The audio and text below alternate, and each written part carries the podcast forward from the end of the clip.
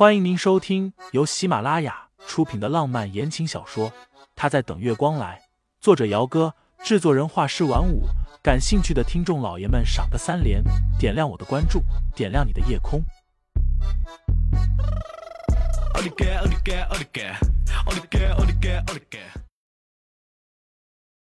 第七十五章：前任和现任。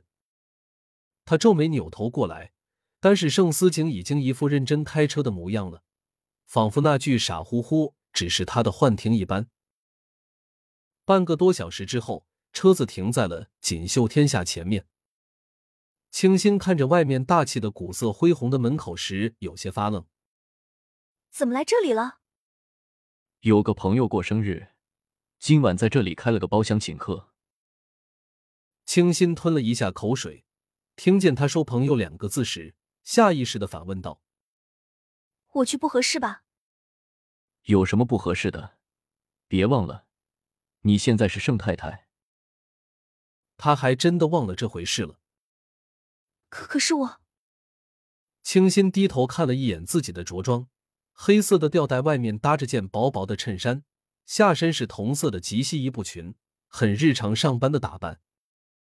穿成这样去见他朋友。但是显然，男人在这些方面都是粗枝大叶的。盛思景见他不动，喊了一声：“走了。”哦。清新慢吞吞的跟着下车，然后手一下子被男人的大掌给裹住。盛思景还安慰了一句：“就是几个从小玩到大的朋友一起吃顿饭而已，别紧张。”我没紧张。盛思景挑眉偏头看他。没紧张，你手心怎么一个劲在出汗？嗯。盛思景轻车熟路的带着清新城私人电梯上去，到了他们几个人聚会专用的 VIP 包间。包间里这会儿已经坐了好多人了，有男有女。有人问正在用手机打游戏的温倾城：“不是说二哥会来的吗？怎么还没到？”温倾城手指头戳着手机屏幕，头也没有抬。估计接他老婆去了。再等会儿。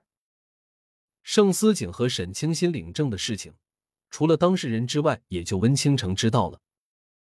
起因是昨天那两人领证没一会儿，温倾城就收到了盛思景发过来的两张结婚证照片，还有一句话：什么时候抽空把庄园过户一下？温倾城当时都差点吐血了，倒不是心疼那座庄园。而是被盛思景的无耻给惊呆了。这他妈也太速度了！前脚刚把人给拐进自己家里，没两天连证儿都领了。现在的年轻人刚刚交往的时候，管对方喊老公老婆的很常见，对方也没当一回事，只是压低了声音凑过去，八卦的问道：“二哥要带着嫂子过来？”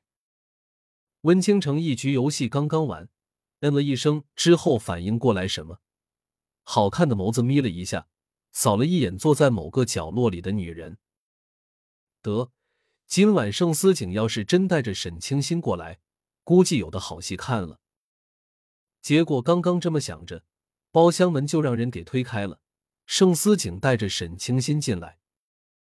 温倾城，刚刚和温倾城说话的人叫陆怀，比盛思景小几岁，小时候都是一个大院里长大的。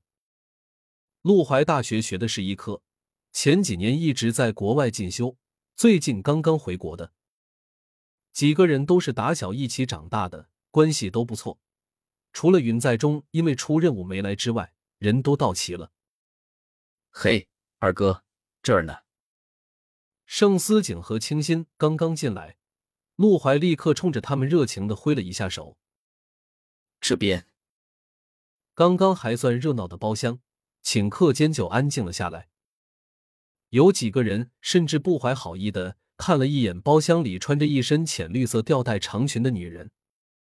这人叫潇潇，和盛思景颇有渊源。今晚过生日的是陆怀，他知道盛思景和潇潇当初的事儿，也知道二哥现在已经有了女朋友，所以今晚压根就没有喊潇潇一块儿。也不知道哪个缺德的带着潇潇一起来的。这下好了，盛思景的前任和现任都撞到了一起，而且潇潇那个性子，盛思景倒是一派从容淡定，牵着沈清新的手到陆怀那边坐下。他们这一群的发小不少，一起坐下来，一张大桌子一下子就坐满了。清新是第一次融进盛思景的圈子里，心里是有些紧张，但还没有到怯场的地步。陆怀就是个话痨，一直追问着生二哥是怎么追求小嫂子的。无论他怎么问，盛思景都是高冷的一句：“无可奉告。”陆怀见撬不开这人的嘴，改为去问沈清心：“小嫂子，跟我们说说呗，二哥怎么追求你的？”听众老爷们，本集已播讲完毕，欢迎订阅专辑，投喂月票支持我，我们下集再见。